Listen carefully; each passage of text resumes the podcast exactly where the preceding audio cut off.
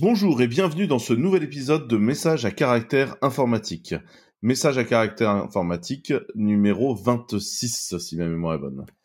Donc, euh, avant tout, je vous souhaite une bonne année à tous, euh, au nom de toute l'équipe de Clever. Et, euh, et je m'excuse pour le manque de publication. En fait, on a réellement pris des vacances de, podcast en fin d'année. Et en fait, au début, on a dit, on vas-y, on va faire un épisode spécial Noël. On s'était chauffé. Pour finir, on l'a jamais enregistré. Donc euh, voilà, désolé pour ça. Et maintenant, je vous propose de découvrir la magnifique équipe qui va nous accompagner aujourd'hui. Euh, premier, premier membre, nous avons Geoffroy. Bonjour Geoffroy. Eh bien, le bonjour et bonne année. Moi, c'est Euh, Geoffroy, je fais du Rust chez Clever et en ce moment, euh, je fais aussi un peu de crypto et euh, je fais du front-end en WebAssembly parce qu'apparemment, euh, j'ai plus envie de faire de JS maintenant. Et le front-end en, pure- en WebAssembly grâce à Pew en Rust, c'est ça? You, You. you. Nous avons également Marc-Antoine avec nous. Marc-Antoine, Bonjour et bonne année. le mec ultra protocolaire. Salut, c'est... Qu'est-ce que tu fais chez nous, euh, Marc-Antoine? Alors moi, dans la vie, euh, je suis éleveur. J'élève des commits sur GitHub, j'élève des VM chez Clever, j'élève des paquets chez Exerbo, des gamins à la maison, des bugs dans mon code. J'élève beaucoup de choses. Euh, Et nous avons également Julien Durillon. Bonjour et bonne année.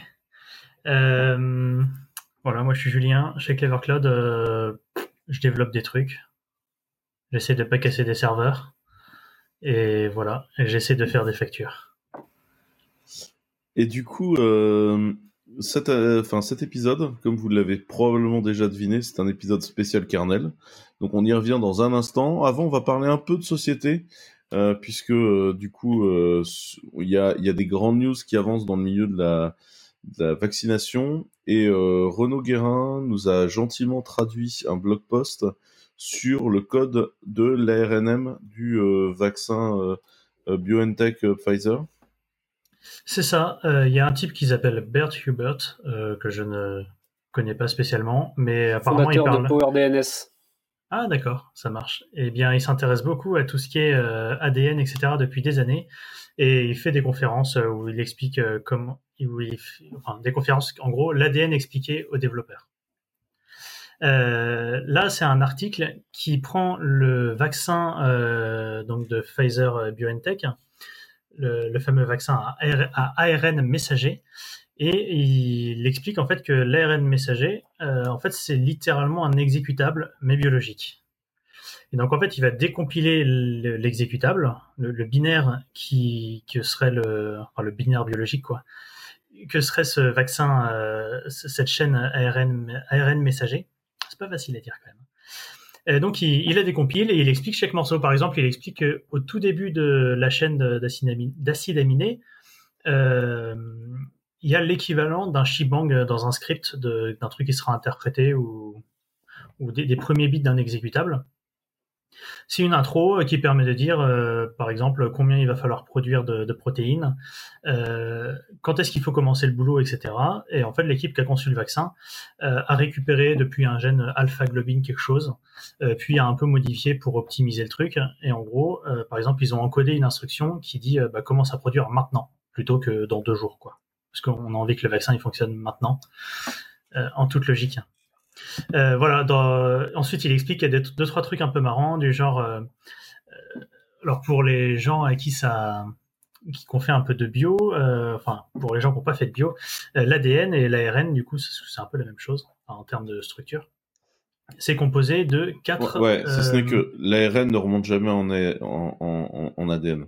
Oui, que la, complètement. la peur très irrationnelle des gens sur c'est une thérapie génique, ça va modifier vos gènes, c'est pas vrai en fait. Vous, vous, vous, vous décodez en ADN, vous faites de l'ADRNM qui lui permet d'encoder des, des des protéines, protéines, c'est ça. mais ça ne va pas remonter dans l'autre sens. C'est- à sens unique en fait, si vous voulez. Donc euh, vous, vous ne modifierez pas vos gènes avec de l'ARN. C'est ça, l'ARN messager, il est fait pour se dégrader après euh, et disparaître.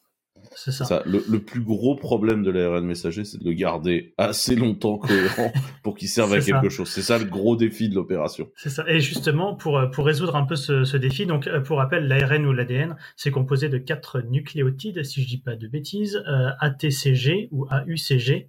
Il me semble qu'en fait dans l'ARN c'est des nucléotides U et que dans l'ADN c'est des nucléotides T. Je C'est sais plus exactement à quoi correspondent les noms, mais voilà. Et en fait, euh, ils se sont rendus compte que quand tu essaies de mettre de l'ARN messager comme ça, un peu créé à la main, euh, dans le corps, le système immunitaire va le voir et euh, bah, va détruire l'ARN avant même qu'il ait le temps d'aller dans une cellule et de produire les protéines qui, qui nous intéressent. Euh, je vous explique juste après comment fonctionne le vaccin s'il y en a qui ne connaissent pas. Euh, et en fait, pour aller jusqu'à la cellule sans se faire bouffer par euh, le système immunitaire, ils ont remplacé tous les nucléotides U. Alors là, dans l'article, il y a un petit trident euh, pour, euh, je sais pas, ça être un terme grec euh, dont je connais pas le nom. Marco C'est pourrait m'aider. psy, je crois. C'est psy, hein, Ouais, c'est ça c'est psy. ah, ça doit être ça. Ils ont remplacé U par un truc qu'ils ont appelé Psy. Alors en vrai, c'est une 1-méthyl euh, 3' pseudo-uridylyle. Voilà. Et en fait, ça va être interprété comme un U au moment de, de, de traduire l'ARN en, en protéines, mais ça va pas être détecté par le système immunitaire. Donc voilà, c'est le genre de petit hack un peu marrant. Euh, il explique qu'il y a un... Ouais, vas-y. Le psy en question, c'est justement pour dire pseudo, pour dire que c'est un fake. Ah, pas bête. Et donc voilà, donc en fait tous les U, euh, tous les nucléotides U sont, ont été remplacés par un nucléotide psi euh, dans le dans l'ARN en question. Et ça fait quelque chose de- d'encore plus intéressant, c'est-à-dire qu'en fait le psi euh, est un nucléotide qui ne peut pas être généré par de l'ADN. C'est-à-dire que l'ADN ne serait jamais capable de produire de l'ARN avec un nucléotide psi à la place du U. Donc, ce qui entraîne encore plus le fait que cet ARN-là, il va pas s'installer euh, à tout jamais, quoi. Dans le genre hack un petit peu marrant, euh, pour accélérer la production, en fait, donc le, principe du vaccin, c'est que on a de l'ARN messager qui débarque, qui arrive dans une cellule, qui se fait bouffer par un truc qui s'appelle un ribosome, qui est un petit peu le, la, la la, lipsée du, système, ou l'interpréteur node, euh, ou ce que vous voulez, ou bash. Euh, le ribosome, en fait, il va lire toute la chaîne de, de l'ARN, en commençant par les buts, qui dit que c'est bien de l'ARN, etc. Et euh, en lisant le machin, il va produire euh, du, des protéines, et notamment l'idée, c'est que sur ce vaccin-là, c'est de produire un certain nombre de protéines euh, qui sont juste la protéine spike qui permet de repérer le vaccin, pour que le système immunitaire puisse euh, voir, enfin reconnaître, apprendre à reconnaître cette protéine euh, spike là. Donc l'idée c'est que, enfin, ça s'appelle spike parce que ça fait des petits, des petites pointes autour du virus. Mm. Euh, enfin en tout cas d'une forme de virus. c'est à se cause de hein. cette protéine-là qu'on représente toujours les virus avec des petites pointes, en fait. C'est ça. C'est parce que la molécule a des petites pointes. Voilà. C'est ça. Et notamment, c'est aussi pour ça que ça s'appelle le, un coronavirus dans cette famille-là, parce qu'il y a plein de pointes autour et ça fait comme une couronne et corona. Voilà. Et du coup, euh, voilà, l'idée c'est de produire cette euh, cette protéine. Pour accélérer la production, euh, ils utilisent un hack qui est un peu marrant, c'est-à-dire que euh, la chaîne d'acides aminés représentée par, enfin, qui est l'ARN, euh, contient donc des, des acides aminés et chaque acide aminé est encodé par ce qu'on appelle les codons, qui sont des triplets de nucléotides. Donc, euh, par exemple, euh, UCG, ça va être euh, un codon qui va permettre d'encoder un certain, un certain acide. Donc, il y a une certaine liste d'acides. Et en fait, pour certains acides, pour la, plupart même des acides, euh, tu peux avoir trois, enfin, il peut y avoir plusieurs codons, donc plusieurs triplets différents qui encodent le même acide. Et euh, les gens, les chercheurs ont remarqué que si tu maximises le nombre de C et de G dans tes codons, dans, dans, tes, dans tes triplets, plus tu as de C et de G, plus la production de, de protéines va être rapide. Et donc, ils sont allés remplacer au maximum tous les codons dès qu'il y avait genre un peu trop de U, en gros, ou un peu trop de, A. Euh, dès qu'il y avait un peu trop de A et de U, euh, ils essaient de remplacer par un codon, donc un triplet équivalent qui encode le même acide, euh, mais avec plus de C et de G parce que ça va plus vite à lire et plus vite à exécuter. En gros, je, vous le fais en très simple, hein, vous pourrez lire l'article. Voilà. Et ensuite, ils ont rajouté quelques hacks un peu, un peu sympas, c'est-à-dire que si tu sors, si on sort juste la protéine spike, en fait, ouais, C'est comme, c'est comme à la grande époque euh, de, euh, c'est comme à la grande époque euh, de, de Ruby, où globalement tu peux aller réécrire des morceaux en C, quoi. Quand t'as un vrai problème de perf, tu vas réécrire des morceaux en C. Après, C'est qu'il y a aussi, il y a aussi quelque chose, c'est que euh, tu peux avoir plusieurs façons de- d'encoder l'instruction pour faire la même protéine. Et c'est aussi parce que des fois, tu vas avoir des erreurs quand, lors de la réplication de l'ADN, lors de la translation de la- de l'ADN en ARN. C'est possible que qu'ils se plantent et que des fois, t'as- ils n'utilisent pas la- la- le bon nucléotide à cet endroit-là. Et ce qui va se passer, c'est que, bah, je sais pas, si tu as une erreur, c'est pas grave. Tu tombes globalement sur la même protéine. Généralement, ça va bien. Oui. c'est ça. Ça me La, fait la protéine n'est pas une science exacte, je vous le confirme. Ça me fait penser un peu en électronique euh, quand euh, on essayait de reproduire le plus possible de portes logiques avec que des nantes par exemple, parce qu'on arrivait à les produire en masse super vite. Bah, c'est un peu ça finalement, c'est on, on échange Ouais, par que ouais. des nantes parce que ça on sait qu'on les produit super vite. Quoi. C'est ça. Et euh, donc voilà. Et ensuite, euh, le- le- l'article explique qu'il y a euh, des codons qui ont été complètement changés pour produire. En fait, si on produit juste la protéine spike, euh, elle toute seule, elle se tient pas bien, elle va s'enrouler sur elle-même. Euh, c'est genre physiquement le truc va s'enrouler sur lui-même quoi. Et euh, ça sera pas détecté comme du spike, euh, comme cette protéine là par le système immunitaire. Et du coup, ils ont bidouillé un petit peu pour euh, pour que dans la protéine qui est générée il y en a une qui soit donc il y a certains euh, codons qui permettent de qui sont traduits derrière dans une protéine qui va servir un peu d'attelle qui est, qui est rigide entre guillemets et qui va servir d'attelle pour accrocher Spike à côté pour que Spike euh, reste bien droite pour qu'elle puisse être détectée comme la Spike bien droite des du virus. Et voilà. Et en fait, du coup, ça fait un. Enfin, le- l'article est très très intéressant. Euh, et c'est assez impressionnant. Enfin, c'est vraiment expliqué aux développeurs. Alors même si on n'est pas développeur, j'ai des amis qui sont pas développeurs, qui, euh, ont réussi à tout comprendre. Donc euh, c'est assez simple à comprendre et c'est très très intéressant euh, quand on développe un petit peu de voir que finalement on- n'est pas allé chercher très très loin nos idées, même si à l'époque où on les a trouvées, euh, on connaissait pas tout ça. Et, euh, et voilà. Et il y a plein de liens sur l'article qui racontent un petit peu, qui racontent aussi un petit peu comment comment été trouvé l'histoire de la, la chercheuse, euh, comment elle s'appelle, Hariko quelque chose ou Arika, pardon, Akira, Arika, qui euh, qui s'était fait euh, dans les années 90, on lui avait dit euh, ta recherche ça aboutira à rien, on, on t'enlève euh, on t'enlève ton poste avec ton gros salaire. Euh, elle est tombée sur quelqu'un d'autre qui avait un peu de sous de côté, qui lui a permis de faire les recherches. Ils ont fait un papier, elles ont fait un, papier en 2005 qui expliquait ça.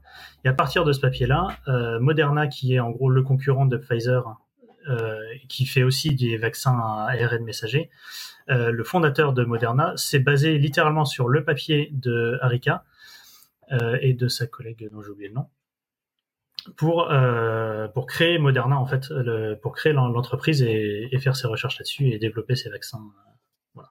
Donc en fait les deux les deux boîtes qui font ce vaccin là euh, sont toutes les deux issues des des mêmes recherches de la même personne. Et donc Arika euh, quelque chose là euh, ne- comment dire et maintenant euh, bosse chez BioNTech qui a développé avec Pfizer le, une des deux versions du vaccin Fun fact, le vaccin de Moderna, du coup, vient d'être approuvé en Europe il y a genre même pas deux heures euh, à l'heure où on enregistre le podcast. Là. nice Et, et, et chose assez euh, drôle, c'est qu'en fait, les spécialistes en vaccin t'expliquent que le vaccin contre le coronavirus, les, les premières bêtas en fait étaient prêtes en janvier dernier.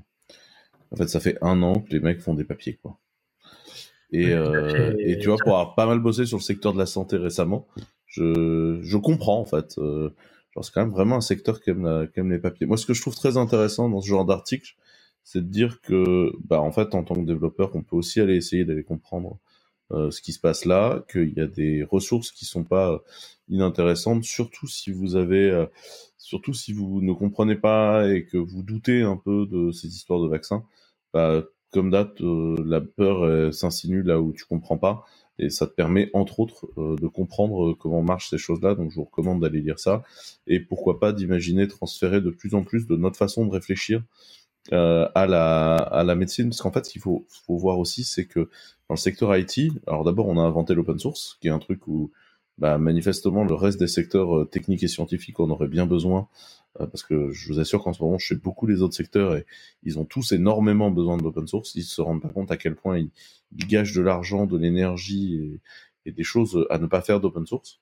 Donc euh, la première chose, c'est, enfin, aller jouer avec ces choses-là parce qu'on a des choses culturelles à modifier dans d'autres secteurs que nous on peut contribuer et du coup c'est pas mal d'aller comprendre ces trucs-là. Puis bon, bah ça vous ça vous sortira un petit peu des lectures sur pourquoi Kubernetes c'est trop bien. Quoi. Moi, je trouve que la petite imprimante à ADN, là, c'est plutôt cute. On n'aurait pas 50K dans un coin pour la mettre au bureau? Ah, en vrai, c'est quand même pas très cher. Hein. Bah, c'est pas cher pour un truc génial, quoi. C'est, voilà. C'est du matériel euh, de dingue, quoi. Mais en fait, enfin, quand tu commences à faire des recherches sur, euh, sur CRISPR-9, euh, là, t'as un documentaire là, qui est sorti sur Netflix sur, enfin, les gens qui commencent à faire vraiment du bricolage biologique entre guillemets dans leur cuisine, euh, ça commence à arriver en fait. Il y, a, des trucs hyper intéressants. Je voyais l'autre jour euh, des, gens qui, qui fabriquent des machines plus simples, qui, qui développent vraiment des méthodes beaucoup plus simples pour faire de, l'insuline euh, quasiment chez toi. Mm. Et parce que voilà, c'est un marché monstrueux et notamment aux US quand t'as pas la bonne mutuelle, en fait, tu vas euh, à la pharmacie, euh, à la chaîne de pharmacie du coin, et ils te filent l'insuline de synthèse dégueu qui te rend hyper malade, au lieu de te filer le, bon type d'insuline. Et euh, donc là, il y, a des monstrueux. Hein. Bref, la médecine, en fait, pourrait avoir besoin de notre vision de la science, qui est un peu plus ouverte que d'autres.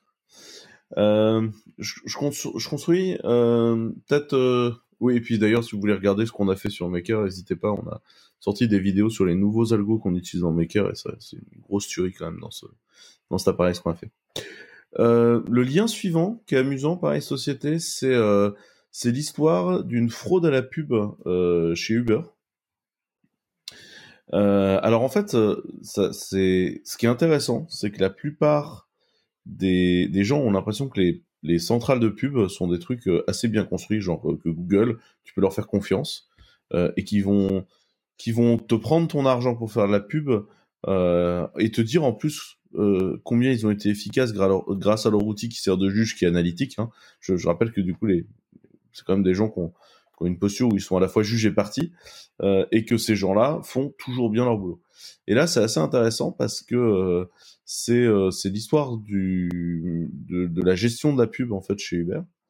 Et où euh, où en fait ils expliquent qu'ils se sont fait en fait euh, euh complètement euh, complètement hackés en fait ils avaient la, la, première chose c'est que Travis Kalanick a commencé par demander au moment où, où ils étaient un peu sous, sous les feux de la rente à déléter la pub de chez Breitbart parce qu'ils n'avaient pas envie d'avoir de la pub Breitbart donc ils ont commencé à supprimer Breitbart et ils se sont retrouvés avec quand même du Breitbart alors ça, c'est un truc qu'il faut savoir. Nous, ça nous est arrivé aussi, et notamment Google. Tu leur dis, n'allez surtout pas faire d'advertising en, en Iran parce que ça nous pose problème, machin, on n'a pas envie de faire de la pub en Iran. Et là, tu te retrouves avec 75% de ton budget qui part en Iran, alors que tu leur as dit spécifiquement que tu voulais pas de pub en Iran. C'est assez magnifique.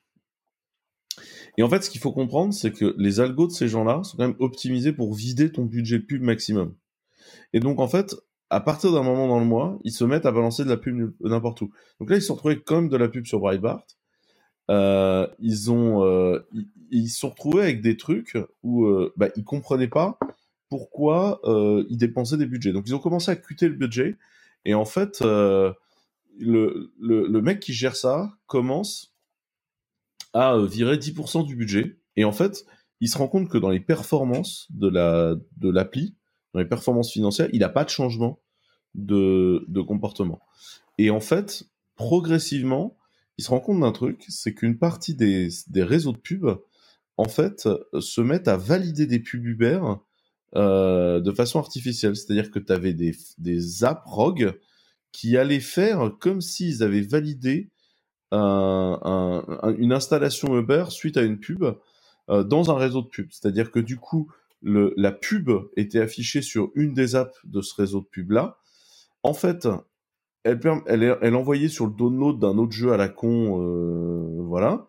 Et en fait, quand le jeu était téléchargé, il faisait un faux clic sur une pub et il, validait de façon fausse le téléchargement de la pub. Et euh, du coup, bah, enfin, ça, partait complètement en cacahuète. en fait, euh, ils ont cuté, cuté, cuté, cuté leur budget pub. Et en fait, à, un moment, ils ont, ils, se sont rendus compte qu'ils avaient réussi à supprimer deux tiers de leurs dépenses en pub sans changer la moindre performance. Et on parle de deux tiers. On parle de deux tiers qui correspondent à 100 millions sur 150 millions. Hein. Ouais, c'est ça. On parle d'un budget mensuel de 150 millions. c'est pas 20 balles sur 30, hein. c'est deux gros tiers, quoi. Et même performance financière de la. Juste parce qu'en fait, euh, les, les, les, les, pubs en fait se faisaient massivement frauder.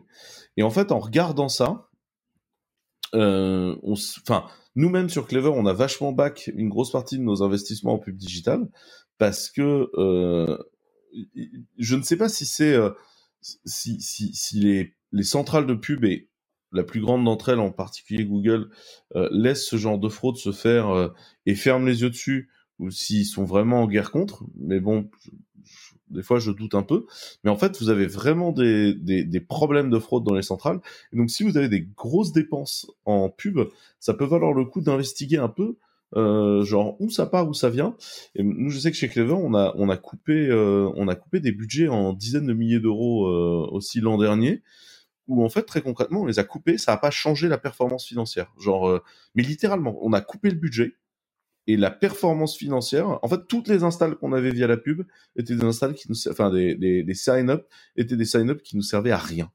Enfin, les gens dépensaient jamais d'argent chez nous. Euh, c'est tout juste s'ils utilisaient la plateforme. En fait, ils créaient un compte qui restait mort.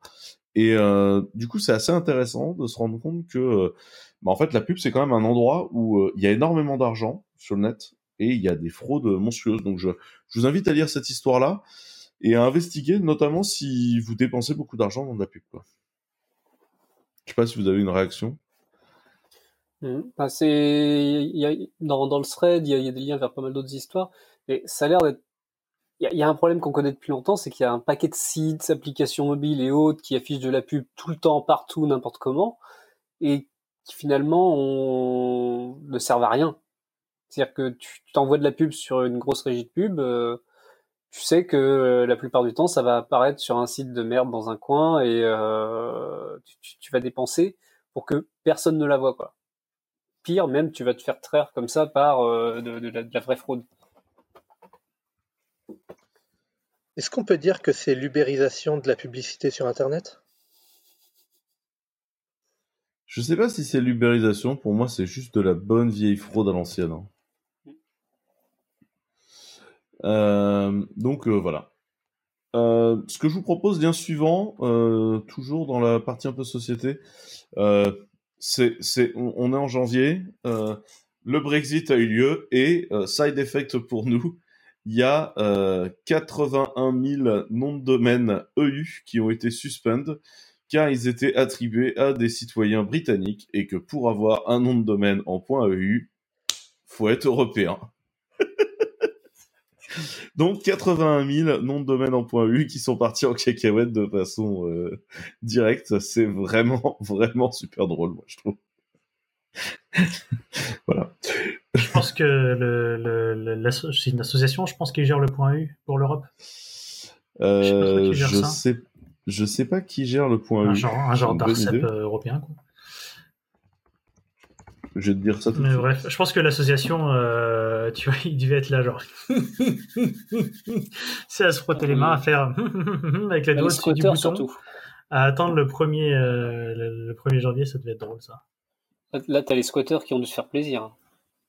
De, pour racheter les domaines euh, Non, parce que je pense que les ah domaines sont, suspendus. et que les mecs doivent avoir moyen de. Et c'est ouais. et c'est pending euh, parce que ça, ils disent euh, voilà, ils ont euh, donc on peut plus avoir de, de site, de mail. Euh, voilà, et il faut que les owners, euh, ils ont trois mois pour montrer que c'est eux que ça appartient. Donc en fait, pour l'instant, pendant trois mois, les domaines sont, leur appartiennent toujours, quoi. Mm. C'est juste que il n'y a plus de DNS dessus. et ça, doit être, ça doit être très probablement effectivement une, une asso qui gère ça. Je sais pas ce que c'est qui gère ça. J'avoue. Enfin voilà, c'était la petite news LOL. Bon, on s'attaque au sujet kernel. Mhm. Donc, kernel, on parle du 5.10, le 5.10 qui a été release le 13 décembre dernier, donc il y a un peu moins d'un mois. Euh, petite spécificité de cette version 5.10, c'est que c'est une LTS, donc une version qui aura une long terme support. Euh, ce qui veut dire qu'elle aura des bugs fixes pour un plus long moment que d'autres versions du kernel. Et ce qui, euh, ça se confirme pour ce coup-ci, c'est pas toujours le cas, mais en général ça se confirme pour ce coup-ci, veut dire aussi que ce sera une version pas nécessairement passionnante, parce que c'est rarement dans la LTS que sont introduits les trucs marrants, euh, les trucs marrants étant en général source de pépins. Donc en général c'est des versions chiantes. Euh, et je vais pas vous mentir, il y a quand même pas grand chose de très très drôle cette année. Euh, enfin sur cette version-là, c'est pas la c'est pas la version la plus euh, la plus comique, euh, je dirais du du kernel. Et en plus, c'est une version qui augure probablement une version une version assez grosse sur la 5.11 parce que la période la merge window était assez longue par rapport à d'habitude. Pas impossible qu'on prenne plus de trucs dans la tronche avec la merge window plus rallongée.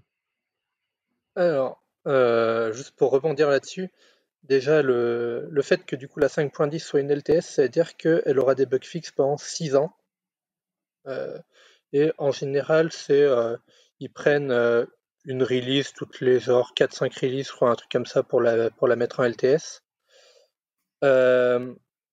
Euh, au passage, du coup, quand j'ai regardé, j'ai découvert deux nouvelles branches dans l'arbre qui sert à traquer euh, les releases stables. Je ne sais pas depuis quand elles sont là exactement, mais ça fait moins d'un an, c'est sûr qui sont les branches euh, Linux Rolling LTS et Linux Rolling Stable. Euh, traditionnellement, dans, dans l'arbre Git qui sert à traquer les releases stables, il y avait par exemple bah, la branche Linux 5.10.y dans laquelle, euh, dans laquelle il y a toutes les releases de la 5.10 qui sont effectuées. Après, quand on passe en 5.11, ça passe dans la branche Linux 5.11.y. Et à chaque fois qu'on veut changer de version du kernel, bah, on va changer de branche quand il y a une nouvelle release. Euh, là, ça permet, si on est sur la branche Linux Rolling Stable, on aura à chaque fois la dernière stable à chaque fois qu'on pull. Et si on est sur la branche Linux Rolling LTS, on aura à chaque fois la, dernière euh, patch version de la, dernière LTS, ce qui simplifie beaucoup, beaucoup de scripts d'admin. J'étais très content de pouvoir faire tout ce clean-up. Oh, ça va simplifier la gestion de mon PC aussi. Et alors, genre assez Je peux, je peux confirmer que c'est très récent. Hein. Parce que suite à ton message d'hier, euh, c'est hier que tu as dû le poster sur notre Slack, un truc comme ça. Et j'ai fait un, j'ai fait un fetch de la 5.10 que j'avais pas encore fait, et les deux branches, euh, deux ou trois branches dont tu parles sont apparues euh, lors du, du, fetch en question. Si vous voulez, ça sert de master stable, et ça, en vrai, le master stable, c'est la vie. Et je, je, tiens à dire que cette année, c'est quand même pour moi l'année du desktop Linux, vu que je repasse sous Linux. Donc, est-ce que 2021 euh, sera l'année du desktop Et sinon, pour revenir sur le fait que la 5.1 sera peut-être un peu plus grosse, je suis pas d'accord pour une raison, euh, pour une raison simple, c'est que euh, la moitié de la merge Windows s'est étalée sur, les, sur la période des vacances de fin d'année. Et du coup, Linus a dit Bon, la suivante, de toute façon, elle sera pas très grosse non plus, a priori, à cause de ça. Ah, du coup, je croyais qu'il avait rallongé la, la. Non, il a dit justement que comme ça allait être les fêtes de fin d'année et tout, il allait vraiment juste prendre ce qui est prêt et pas les trucs de last minute euh, qui sont à l'arrache. Ah bah du coup c'est cool. Donc du coup on va faire deux petites releases du kernel plutôt qu'une petite et une énorme où ce sera la, la, la, la Zonza et en plus c'est ça, c'est on, faudra 20 000 RC pour stabiliser le bordel. On reporte le bazar à la 5.12. bon, ce sera jamais le bazar, du coup le tout va se clean quoi. C'est juste qu'il y aura pas des grandes euh, annonces. Tu vois, c'est pas c'est pas très euh, conférence orientée de développement ça. Tu vois si Linus était sérieux, euh, qui voulait avoir une grosse baleine gonflable à mettre dans un hall de, conférence aux États-Unis. Euh, Bref, euh, on arrête le trolling et on passe, euh, on passe à raconter ce qu'il y a dedans. Petite nouveauté peut-être sur EXT4 pour commencer? Ouais. Alors, quand on fait des écritures sur un file system, il y a un syscall qui s'appelle fsync, qui veut dire euh, bah, synchronise-moi euh, les changements que j'ai faits sur un fichier sur le disque. Euh, traditionnellement, dans ext4, il y a du journal, il y a tout un paquet de metadata et c'est assez lourd. Et un appel à fsync, bah, ça va sauvegarder effectivement les changements de données, mais ça va sauvegarder énormément de métadonnées avec, notamment pour, le journal, pour l'historique des changements. Et bah, ça va être assez consommateur. Donc là où pour le moindre petit changement, on va sauvegarder pas mal de données en fait. Et du coup, s'il y a un crash à ce moment-là, ça peut être un peu chiant pour récupérer les choses comme il faut. là, ils ont réussi à optimiser un peu ça sous la forme des fast commits, ils ont appelé ça, je crois. Ouais où en gros, euh, quand tu fais un f-sync, euh, il arrive à faire un subset minimal des métadatas qu'il a vraiment besoin de persister pour, euh, sauvegarder la donnée, et le reste des métadatas sera sauvegardé ou recalculé plus tard si besoin. Mais du coup, ça fait des, ça fait des f-sync beaucoup plus performants et du coup, beaucoup moins de possibilités de perte de données en cas de crash pendant une écriture parce que l'écriture est beaucoup plus euh, rapide parce qu'on écrit moins de métadonnées. Le petit caveat qui va avec ça, c'est que euh, bah, c'est une option qu'il faut activer au moment où on crée le file system. Donc, un système EXT4 déjà existant n'aura pas cette fonctionnalité. C'est une fonctionnalité qu'il faut activer à la main quand on crée un nouveau euh, file system EXT4. Tant qu'on parle de file system, on peut peut-être parler de BetterFS. Peut-être euh, rapidement sur BetterFS. Moi, j'ai eu le plaisir de replonger pas mal dedans. C'est quand même une techno qui est géniale, BetterFS. Euh, j'ai beaucoup de potes qui m'ont dit oui, machin, c'est pas stable, ça marche pas. En fait, BetterFS se balade une sale répute, comme certains systèmes sous Linux. Donc, je pense à toi plus audio, je pense à toi système D, qui ont été utilisés trop jeunes et pas assez stabilisés euh, parce que c'est vrai qu'au début c'était bien la daube euh, BetterFS, euh, mais là ça se stabilise assez sérieusement. Il a arrêté de perdre de la data et vous avez quand même un, un file system qui sait faire de la compression, euh, qui sait faire euh, du subvolume, ce qui est hyper cool, qui fait se faire du snapshotting. Enfin, c'est quand même un système qui est très intéressant dans son archi. Et là, je vois qu'ils ont. Ouais, tu voulais dire un truc sur Better, Marco Oui, qu'on bah, en a déjà comme ça, ça s'appelle ZFS. Ben justement, BetterFS, c'est ZFS en bien, en, manipulable par un utilisateur lambda et intégré dans le kernel. Donc euh, trois arguments pour euh, par rapport à ZFS. ZFS c'est vachement bien si t'es sur Illumos quoi. Mais euh, enfin moi au quotidien je ne fais plus beaucoup de de Illumos au Solaris, tu vois. et, soyons honnêtes, ZFS en Linux, c'est de la, enfin, ça a toujours été compliqué quand même, tu vois. Le port a toujours été complexe. Moi, je vois beaucoup BetterFS comme étant euh, on va prendre des bonnes idées de ZFS et on va les implémenter dans le kernel Linux en utilisant les primitives du kernel Linux, ce que ZFS on Linux n'a jamais été foutu de faire. Pour des questions de licence, mais ça, c'est pas. Alors, au début, pour des questions de licence, et ensuite pour des catastrophes techniques en série, quand même. Ouais. Bah après, BetterFS, pour le coup, en fait, le problème, c'est que ils ont pris les bons concepts de ZFS, ils les ont implémentés correctement et tout, mais ils ont un peu voulu faire, euh, ils ont un peu voulu faire euh, l'usine à gaz qui fait tout et implémenter trop de features supplémentaires dès le début. Et c'est ces features supplémentaires qui ont amené des bugs et avec de la corruption de données pendant, euh, pendant les, quelques premières années. Et c'est ça qui a fait toute la mauvaise répute de BetterFS en fait. Ils ont été trop pressés, ils ont fait un peu leur compise et, et du coup, ça, il s'est passé ce qui s'est passé. Autant, autant ton bureau en 3D qui bugouille, euh, à la grande époque, tu faisais contrôle, euh, contrôle euh, alt, machin, et, ensuite tu killais ton bureau et tu reparti. Autant quand le système de fichiers fout sa zonze, en vrai, la, vie est moins drôle. Ça, mais depuis, ils ont, depuis, ils ont bien, bien stabilisé la chose. Là, ça fait, perso, ça fait 5 ou 6 ans que je suis passé sur BetterFS et j'ai jamais eu de souci avec. Euh, et, pourtant, je fais des trucs chelous avec. Hein, et du coup, bah, dans les news BetterFS de, euh, de la 5.10, euh, bah, ils, ont vu que côté UXT4, ils avaient amélioré les perfs de F-Sync avec des bidouilles où faut changer, enfin, faut recréer le file system pour pouvoir en bénéficier. Ils se sont dit, tiens, vas-y, nous aussi, on va faire des, améliorations de perf sur F-Sync, sauf que bah, c'est efficace pour les systèmes de fichiers déjà existants aussi. Et, euh, et notamment, sinon, le, le, truc le plus intéressant et qui, revient pas mal sur ce que tu disais justement, euh, Quentin, c'est que euh, bah, BetterFS, à la base, c'était un truc développé par Oracle euh, dans leur coin en, en standalone, puis ça a été intégré dans le kernel. Mais il y avait il y avait des choses qui étaient bien intégrées avec la manière de faire du kernel, mais il y avait des choses quand même maison de chez Oracle qui étaient encore dedans. Et progressivement, il se sépare de ces bouts pour utiliser les bouts correspondants du kernel.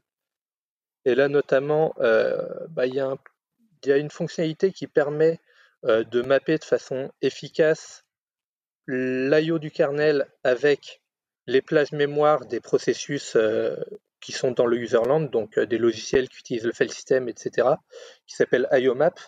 Et pour l'instant, euh, pour l'instant, BetterFS n'utilisait pas encore cette partie-là du kernel, par exemple. Donc là, maintenant, ils ont implémenté ça comme il faut. Donc, euh, il y aura éventuellement des meilleurs perfs euh, d'accès de façon naturelle, comme ça, grâce, à, grâce à cette API standard du kernel. Et notamment dans les. Il n'y a pas eu beaucoup de problèmes majeurs dans BetterFS récemment, mais les quelques-uns qu'il y a pu avoir dans des situations, euh, notamment de très très gros load ou autres, c'était euh, à cause de problèmes de locking. Parce qu'en fait, BetterFS utilisait encore des primitives de locking réimplémentées à la main par Oracle euh, qui, étaient, qui à l'intérieur. Et là, ils n'ont pas encore fini, mais ils ont fait pas mal de, de travail préliminaire pour passer sur les primitives fournies par le kernel, notamment, notamment il y a il y a une structure de locking euh, assez populaire qui s'appelle les read-write lock. Bah, dans le kernel, ils ont un concept un peu plus flexible encore, c'est le read-write sémaphore, où euh, peut y avoir, euh, enfin, il y, a il y a du ref counting avec des, pondérations sur bon, t'es pas forcément obligé d'attendre qu'il n'y ait plus aucun process en train de lire pour pouvoir écrire, mais enfin voilà, avec des prérequis, des règles spéciales, c'est un peu compliqué, mais voilà, ils sont en train de switcher notamment sur, euh, sur les reads sémaphores euh, du kernel pour, euh, pour gérer ce genre d'accès concurrent et ça devrait pas mal stabiliser ça et puis ça sera mieux intégré qu'avec des primitives réécrits à la main. Quoi. Clairement. Du coup, tout ça, tout ça pour dire que BetterFS, si vous n'avez pas regardé encore cette technologie, elle est intéressante, surtout qu'elle sait faire aussi du remote. Hein. Tu peux aussi envoyer des bouts de BetterFS en, en remote, donc envoyer tes snapshots sur un autre BetterFS en remote, euh, etc. Il y a un système de RAID, enfin bref. La, techno est assez intéressante. Euh, les subvolumes, c'est une tuerie. Les subvolumes, c'est vraiment... La killer feature pour, euh, pour moi, sur, pour du BetterFS sur un laptop, c'est que tu as des snapshots atomiques c'est-à-dire que euh, tu dis, là, mon file system, je veux faire un snapshot de l'état dans lequel il est actuellement. Et c'est une opération qui prend autant de temps que créer un fichier. Ah, il ne pourra pas y avoir de modifications concurrentes, euh, comme si tu étais en train de faire une archive ou autre, il y a des fichiers qui sont modifiés. Là, c'est pas possible. C'est une opération qui se passe instantanément. Et après, en fait, euh, comme tout BetterFS est en copy on write, ça permet de faire des snapshots comme ça. Quoi. Et du coup, bah, si tu as un disque dur externe, par exemple, pour faire tes backups, et que tu le formates lui aussi en BetterFS, tu vas pouvoir, bah, d'abord, tu fais un premier import euh, d'un snapshot, par exemple, et euh, si tu avais fait un snapshot, euh, je sais pas, le 1er janvier, et que là, tu es le 6 janvier, tu vas refaire un snapshot le 6 janvier, et tu vas pouvoir faire un envoie le diff qu'il y a entre le snapshot du 1er janvier et le snapshot du 6 janvier, et applique-le sur le snapshot qui était déjà sur le, sur le BetterFS de mon disque externe. Et voilà, backup incrémental euh, gratos euh, inclus par le file system. Enfin, vraiment, la technologie est intéressante. Donc, si vous l'avez jugé hâtivement, euh, repenchez-vous dessus. Et si vous ne la connaissez pas encore, je, recommande de, s'intéresser de près à ce sujet-là.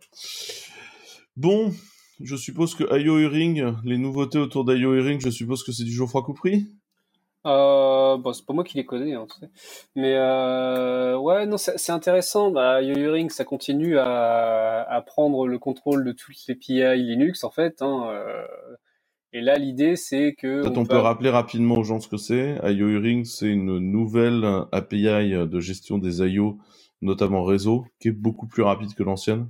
Ça, ça consiste en fait à avoir une queue d'opérations qu'on envoie au kernel et euh, on envoie ça tout d'un coup au kernel et on dit bah préviens-moi quand euh, il y en a qui, qui sont finis et on reçoit une autre queue euh, où on dit alors il y a celle-là qui a renvoyé ça, celle-là qui a renvoyé ça et c'est les mêmes les mêmes opérations map en fait sur les syscalls, genre ouvre un fichier, écrit sur telle socket, etc. Ce genre de choses quoi. En fait, les, les gens qui font du Linux se sont aperçus que l'iOS ou Windows c'était super cool et du coup ils ont refait la même chose. Oui, parce que oui, alors le contexte aussi, parce que sous Linux jusque-là on avait de l'IO evented en fait où tu dis tiens j'ai telle socket, préviens-moi quand je peux lire dessus et puis hop on reçoit l'événement et je vais aller lire dessus. Sous Windows c'est euh, tiens je veux écrire sur cette, cette socket là ce buffer puis bah je le fais. Et euh, je reçois en fait une, une, espèce de handle qui qui va pouvoir me dire genre plus tard c'est bon là l'opération a été faite et ça s'appelle les IO completion ports. Et c'est une méthode qui est assez élégante, même si elle a tendance à bouffer un peu de RAM, parce que du coup, ton buffer, tu peux rien en faire pendant que c'est utilisé. Et euh, non, ce, qui est intéressant avec ça, c'est que là, euh, IORing euh, permet d'obtenir de la perf, mais avec euh, ce qu'ils ont fait avec cette feature récente, là, c'est-à-dire que on peut avoir un process qui partage son ring buffer, donc sa, sa queue d'événements, avec un autre process qui peut avoir, par exemple, moins de droits. Et ça peut être, euh, je sais pas, un hyperviseur qui crée une, une VM, une VM guest, et qui lui partage le ring pour des opérations euh, sur le réseau. Et euh, c'est intéressant pour deux, trucs, c'est que bah déjà on peut avoir du partage comme ça, c'est-à-dire qu'on peut avoir un process euh, au niveau qui lui a le droit de créer des queues alors que l'autre non, et il va pouvoir restreindre quelles opérations sont disponibles ou pas. Et quand on voit le, le bazar que ça a été de réduire les, les syscalls possibles pour un process, un conteneur ou une VM, etc bah là euh, ils ont un mécanisme simple, c'est-à-dire euh, bah, le, le, process euh, enfant, je lui file son, son ring buffer, et puis il peut y mettre les opérations que j'ai définies, et puis c'est tout, il sera garanti par le kernel. Donc ça, je trouve, je trouve ça assez intéressant, ouais. Euh, D'autres choses sur IO Ring ou on passe à la suite? Non? C'est bon pour Là, comme pour l'instant, pas grand-chose. On peut se refaire la liste. le process Madvise. Donc ça, c'est euh, bah, M-Advice, c'est un syscall qui permet de dire euh, de, de, donner des informations au kernel sur comment on veut que notre mémoire soit gérée. Par exemple, euh, mettre des, flags sur une page mémoire pour dire bah, celle-là en fait je m'en sers plus trop, donc au pire tu peux la récupérer. Bah, là, on peut avoir un process qui exécute cette opération pour, un autre process. Donc, par exemple, il y a un, process parent qui, a prévu que le process enfant va, euh, se supprimer ou euh, va s'arrêter de travailler pour le moment et va pouvoir dire au kernel, en fait, toute sa mémoire, tu peux la réutiliser maintenant, euh, tu, le flushes sur le disque, celui-là, on s'en fiche, il va pas réutiliser ses pages mémoire tout de suite, donc tu peux faire ça maintenant. En fait, c'est un truc qui a été pas mal poussé par Android, parce que sur Android, notamment pour la gestion d'énergie, euh, il y, a un daemon qui s'occupe de monitorer tout ce qui tourne, euh, qu'est-ce qui, a été utilisé récemment ou pas comme application, pour mettre un peu en mode shutdown euh, les applications qui sont en background. Et du coup, c'est ce l'application en elle-même a pas les, droits pour faire ce genre de choses et a pas forcément connaissance que là je suis dans le background et tout ça. Du coup, ce daemon qui a des, qui a des privilèges avancés va monitorer tout ce qui se passe et va dire au kernel, bah cette appli là, Là, pour l'instant, elle est, euh, elle est en train de rien faire. Du coup, euh, vas-y, euh, fais-toi plaisir avec sa mémoire et tout ça. Et du coup, bah, comme le M-Advise qu'il y avait avant, c'était que pour soi-même, ils ont poussé un truc qui permet de le faire pour un autre process. Comme ça, leur daemon de gestion d'énergie peut dire au kernel, bah, cette app-là, elle a fini, cette app-là, elle a fini, cette app-là, elle a de nouveaux besoins. Et ça permet de décentraliser, enfin, justement de centraliser, mais d'enlever du, process euh, la gestion de sa propre mémoire. Euh. Et euh, ça fonctionne conjointement avec un, un truc qu'on a présenté qui, qui avait été introduit récemment, qui sont les PIDFD. En fait, les, les process ont un identifiant qui leur sont attribués, mais au bout d'un moment, bah, tu arrives au numéro maximum et tu repars à zéro. Et du coup, bah, si tu gardes juste l'identifiant de processus que t'en fais rien pendant un petit moment puis que tu essayes de l'utiliser à nouveau, si ça se trouve, le process il a disparu et c'est un nouveau process qui a le même ID. PIDFD, ça permet, au lieu d'avoir juste un numéro, un vrai lien vers le processus qui te permet de le référencer et qui disparaît avec le process quand il est, quand il est kill. Du coup, c'est, ça permet d'avoir un truc safe là où faire du, faire du eh vas-y, je t'envoie pour cette ID là, maintenant la mémoire est gérée comme ça, bah si c'est pas le bon process, ça pourrait causer deux trois problèmes. Ouais, ça peut partir en cacahuète. Euh, je, pense que dans les autres trucs qui sont intéressants, il y a eu une nouveauté dans Virtuo, sur le Virtuo FS. Est-ce que vous pouvez expliquer d'abord aux gens Alors, Virtuo, pour commencer, c'est euh, la paravirt. Alors, ce qu'on appelle la paravirt dans le cas présent, c'est en fait c'est une série euh, de, de, capacités de communication directe entre une machine virtuelle euh, et son host qui lui permettent d'être beaucoup plus rapide et donc globalement d'utiliser les drivers matériels de Lost euh, quand tu es dans la dans, dans la partie virtualisée. Donc ça va notamment avoir des gros effets de rapidité sur tout ce qui est I/O, donc le disque et le et le réseau. Euh, donc c'est vraiment cool. Et VirtuoFS, c'est quelle partie de Virtuo? Peut-être quelqu'un veut expliquer ça? C'est la partie que tu n'as pas envie d'utiliser. Ouais, c'est la partie qui permet de partager du file system en direct, on est bien là d'accord. C'est ça, c'est la, partie qui permet de partager du file system entre euh, l'hyperviseur et la VM. Et en fait, reste globalement une assez mauvaise idée dans l'absolu. C'est ça, mais là, là, ils ont poussé le truc un peu plus loin. C'est-à-dire que quand tu accèdes à un, file system, et eh ben, les parties du file system auquel tu accèdes sont gardées en cache dans des pages mémoire. Bah, là, ce que ça fait, les modifications qu'ils ont fait pour VirtuoFS, c'est que tu vas pouvoir partager la plage mémoire qui sert de cache pour le FS aussi. Du coup, bah, ça va bouffer moins de RAM parce que tu vas pas la dupliquer dans la VM. Ça va être plus performant parce que tu accèdes direct au truc. Mais ça a des conséquences aussi, on va dire, euh, sur le partage. Partager les choses, c'est pas toujours. Euh, je suis toujours pas hyper emballé, moi. Mais, euh, mais c'est cool qu'ils continuent à bosser dessus. Partage de file system, c'était pas le truc qui, était poussé notamment pour les kata containers et autres. Si, si. C'est ça. Mais c'est normal que les kata containers en aient besoin, tu vois. Mm. C'est pas, c'est pour autant, c'est, enfin pour moi, c'est vraiment un side effect de, de cette idée euh, discutable qui est de se dire, on va se faire un grand arbre de de, de, de, de fichiers, on va tout coller dedans et, et deux et en fait on pourrait monter deux fois le même point de file system dans deux containers différents et ce sera trop bien. Et là genre non pas du tout. Et si dans le système de fichiers on pourrait s'en servir pour mettre à un moment une socket Unix. Non vraiment pas les gars genre vraiment pas. Voilà. Des, des catastrophes quoi. Je sais pas si t'avais un si euh, Geoffroy? Un si de quoi tu disais si si je sais pas t'avais l'air d'être plutôt pour toi Non, tu te souviens pas. Ok. On passe au static call. Euh, donc globalement là, on est sur le service après-vente euh, du patch de Spectre, quoi. Ça. Geoffroy, tu veux faire un rappel sur Spectre, peut-être? On, est sur euh, des mitigations de la, de la mitigation, c'est-à-dire que Spectre, c'était la speculative execution, c'est le processeur qui voit un bout de code et qui se dit ok, alors là, ça peut brancher à tel endroit ou à tel endroit, ou, ou spec, c'était, je sais plus, c'était sur un pointeur de fonction, genre ça, ça va pointer à tel endroit de la mémoire où je, je pense que je connais déjà, et je commence à exécuter. Et puis, euh, arrivé un moment dans l'exécution, en fait, le processeur se rend compte que, ah non, en fait, c'était vraiment pas par là qu'il fallait aller, donc je reviens et je repars.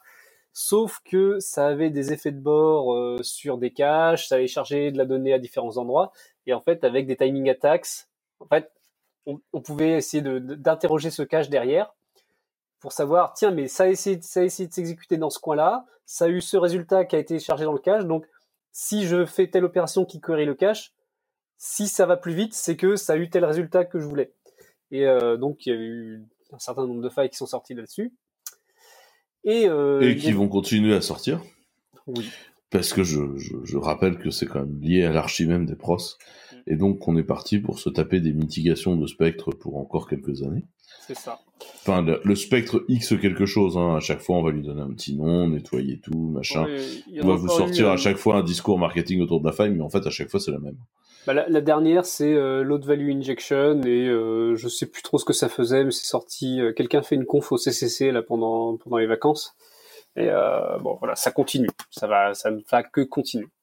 Et ce qui était intéressant, c'était le, le patch pour Spectre, euh, ce qu'ils appelaient le, le Red Pauline. Euh, si je me souviens bien, ça remplaçait des, enfin, ça mettait avant les appels, avant les syscalls, avant les appels un peu critiques, ça mettait un bout de code où si tu fais de la speculative execution, ça va commencer à partir en boucle infinie.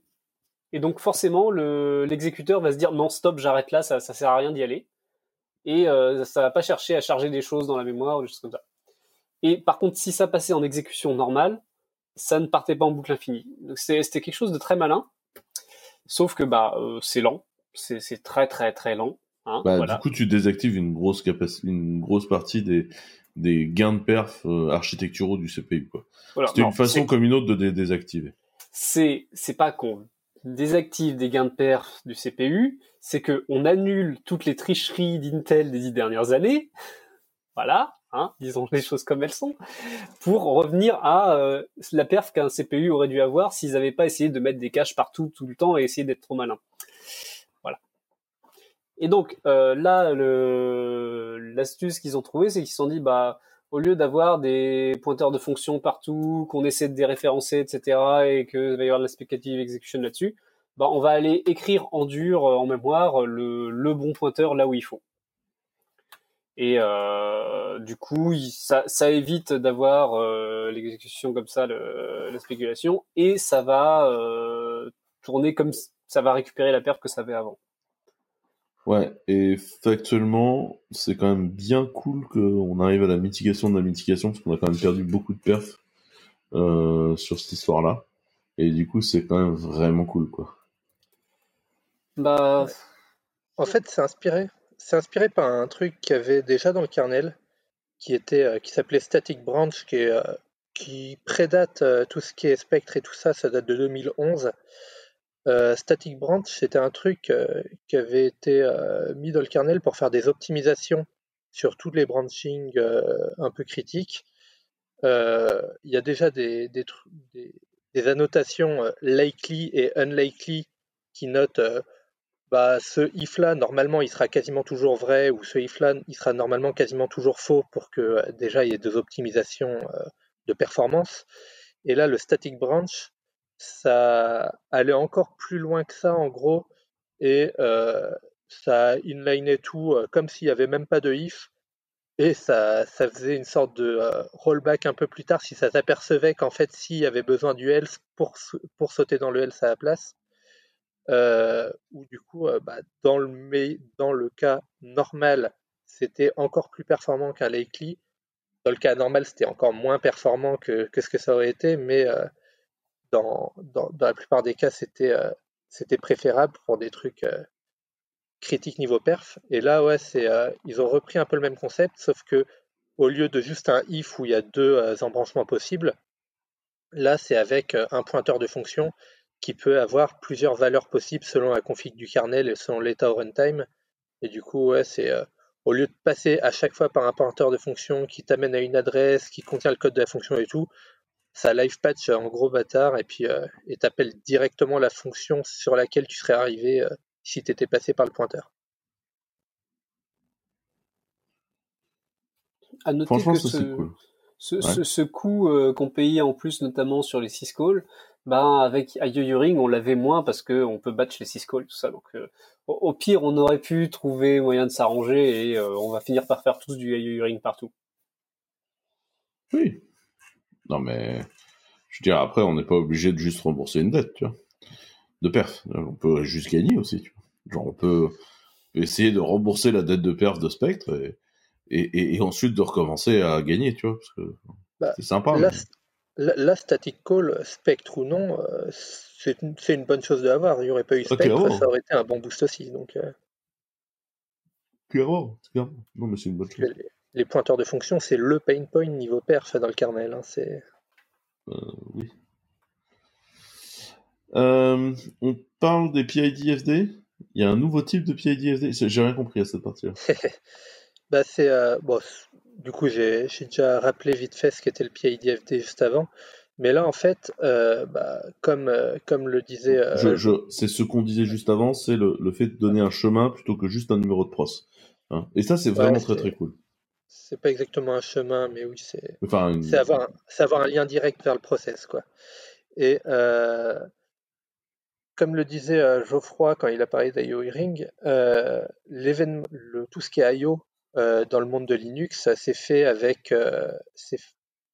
soit il y a un mode asynchrone où on fait un appel qui est bloquant jusqu'à ce qu'il soit fini, soit on fait un appel de façon asynchrone et là en réponse on a soit le résultat si ça réussit à le faire, soit woodblock qui est euh, ce que dit le kernel euh, si euh, bah, en mode là je peux pas le faire ça tout de suite, redemande-moi plus tard et puis je te dirai si ça marche plus tard. Et après on peut on peut lui dire bah vas-y vas-y j'attends, dis-moi quand dis-moi quand je peux réessayer, dis-moi quand je peux réessayer. Et quand il dit vas-y tu peux réessayer, et ben là pour les opérations sur les PIDFD, il y a un mode non bloquant qui a été ajouté également, parce que pour l'instant, toutes les opérations sur les PIDFD étaient bloquantes, dont le process Madvise par exemple, et, etc. Et là, on peut le faire en mode non bloquant. Du coup, si le kernel est en mesure d'effectuer l'action là tout de suite, il va la faire. S'il n'est pas en mesure de le faire pour une raison ou une autre, il va te dire woodblock, réessaye plus tard. Et du coup, ça va, ça va éliminer des points bloquants de certains, euh, de certains workflows dans, dans certains logiciels. Le seul petit caveat, c'est euh, une des utilisations du PIDFD, c'est pour euh, wait, donc euh, pour attendre que le process soit fini. Aussi étonnant que ça puisse paraître, ça c'est pas possible à faire de façon non bloquante. Voilà, donc Oui, il faut que tu l'émules de toute façon toi-même. Mais de toute façon, c'était le but de l'opération. C'était que tu ailles vers le fait que tu l'émules toi-même. À la fin. Donc. Enfin, c'est pas nécessairement un drame, c'est ça que je veux dire. Euh... Donc ça, c'est plutôt cool. Donc tout ça, c'est le kernel qui devient de moins en moins euh, bloquant. Je vois que tu as mis aussi un deadlock detection.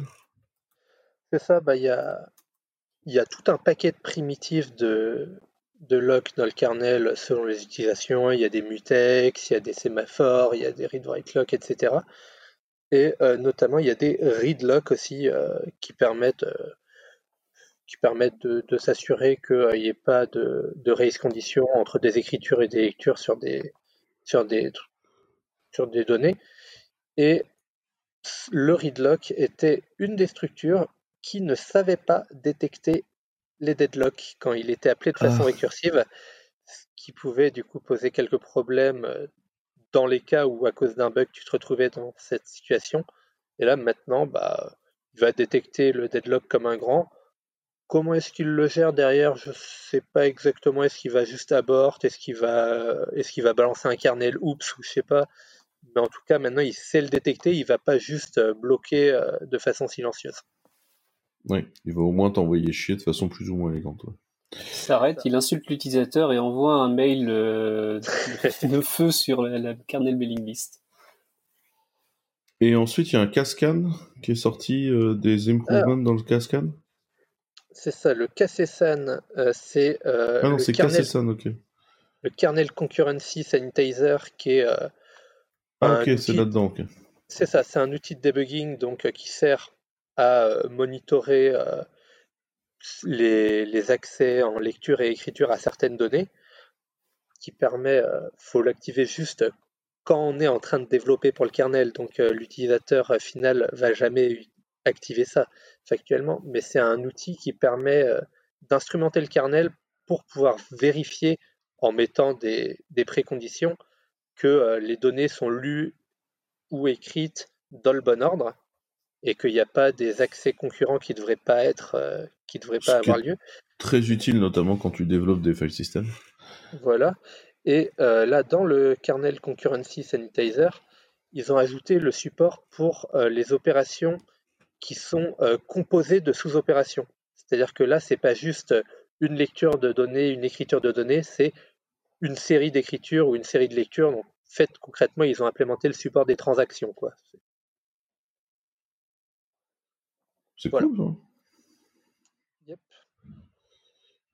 Et euh, pour finir, dans toutes ces petites modifications, t'as le print K ou t'as des choses? C'est ça. Dans, dans la série, le kernel nettoie ses, ses, infrastructures de locking. Printka, c'est ce qui est utilisé par le kernel pour afficher les messages dans le DMESC, dans le TTY et tout ça. Et euh, pour l'instant, euh, bah, ça a utilisé un ring buffer avec un gros lock des familles pour, euh, pour éviter les accès concurrents, pour pas que ça, ça s'affiche de façon bizarre quand il y a des écritures concurrentes.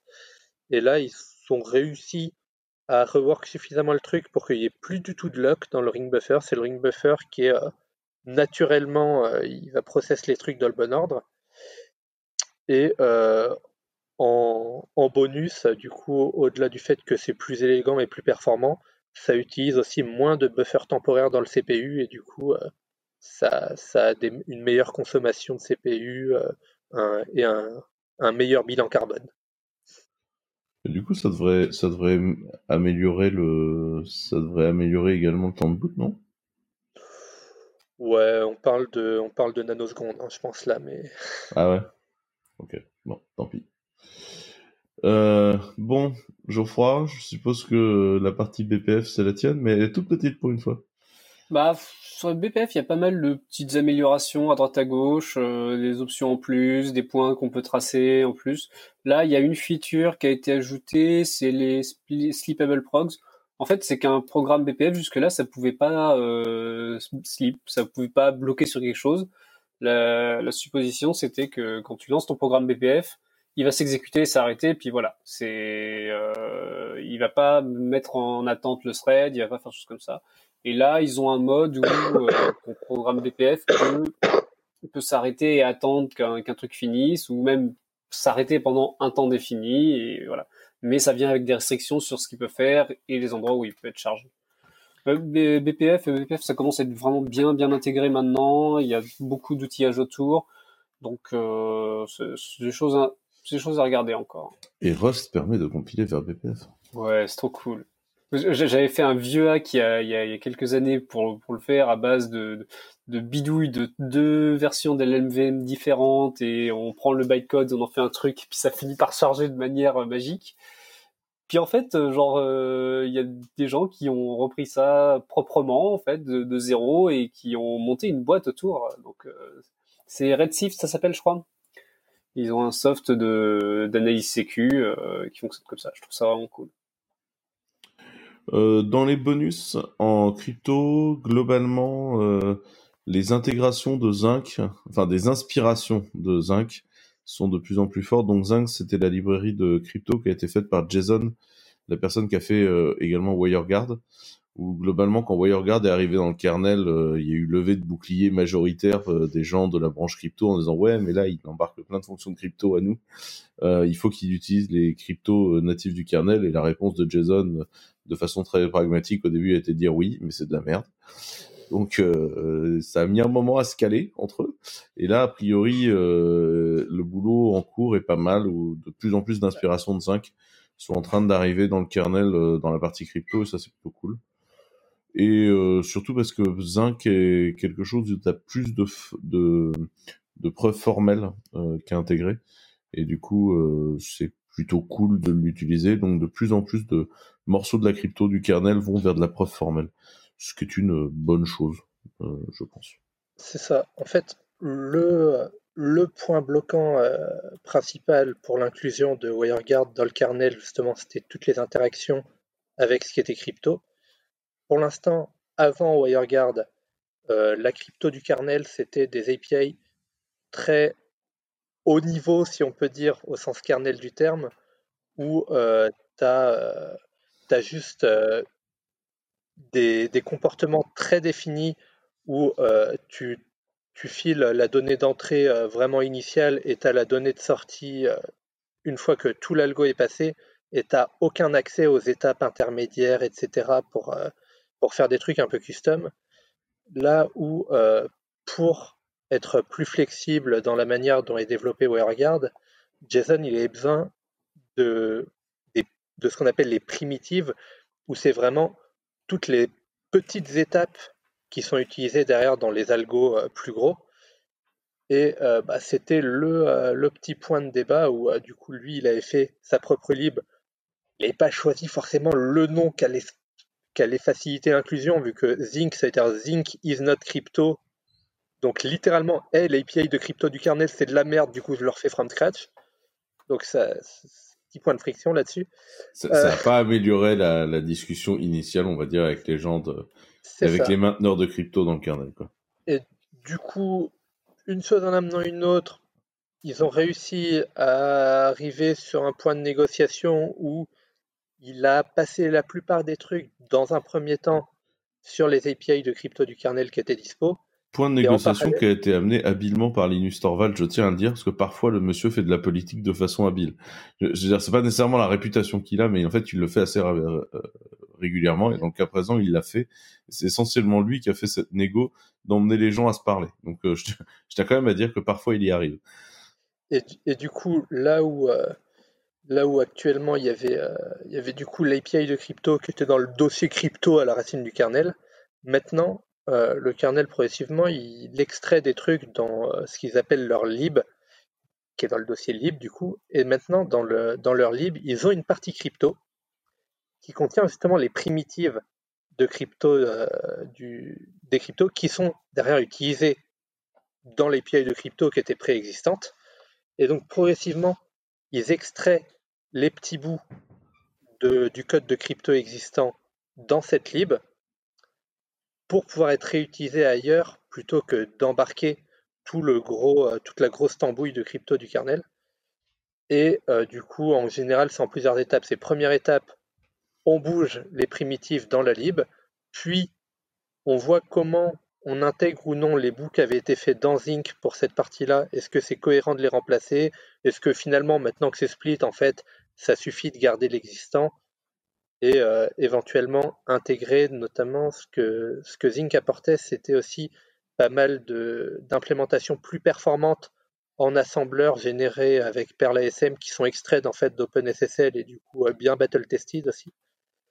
Et euh, progressivement, ils importent ces bouts-là et autant ça a mis du temps à se mettre en marche, autant là c'est de plus en plus complet et on arrive sur un WireGuard qui est quasiment dans l'état dans lequel il était avant tous les débats qui l'ont fait se porter temporairement sur l'API de crypto du kernel.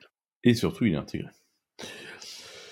le petit bout d'IO Uring en bonus, là, vous voulez en parler ou pas? C'est un petit truc qui aidait, c'est que bah, à Ring, s'il y a une queue d'événements. Puis des fois, on envoyait trop d'événements et elle est pleine. Et euh, ben, le seul moyen qu'on avait, c'était de essayer de remettre des trucs dedans et de se faire envoyer chier par le kernel s'il n'y avait pas de place.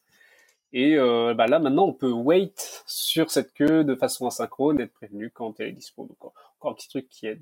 Mais moi, je trouve la, news vraiment intéressante euh, là dans dans ce kernel, c'est il y a eu une grande avancée sur la gestion d'ACPI euh, dans les ThinkPad, les P1 Gen 3 ont enfin droit à leur euh, deuxième ventilateur, parce qu'il faisait un peu chaud jusque-là.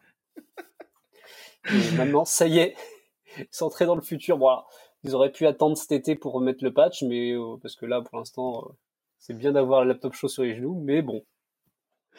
Euh, au-delà de la blague, euh, ça nous permet de faire une ouverture sur le fait que quand on vous donne ces news-là, en général, on vous parle vraiment du corps du kernel et de ce qui marche, mais en fait, de, ce qui fait tourner la, la, boutique. Mais en fait, derrière, vous avez tous les patchs euh, de drivers, et il y en a beaucoup. Hein. Je rappelle que je, je crois que c'est 80% du code du kernel, c'est du code de driver. Hein.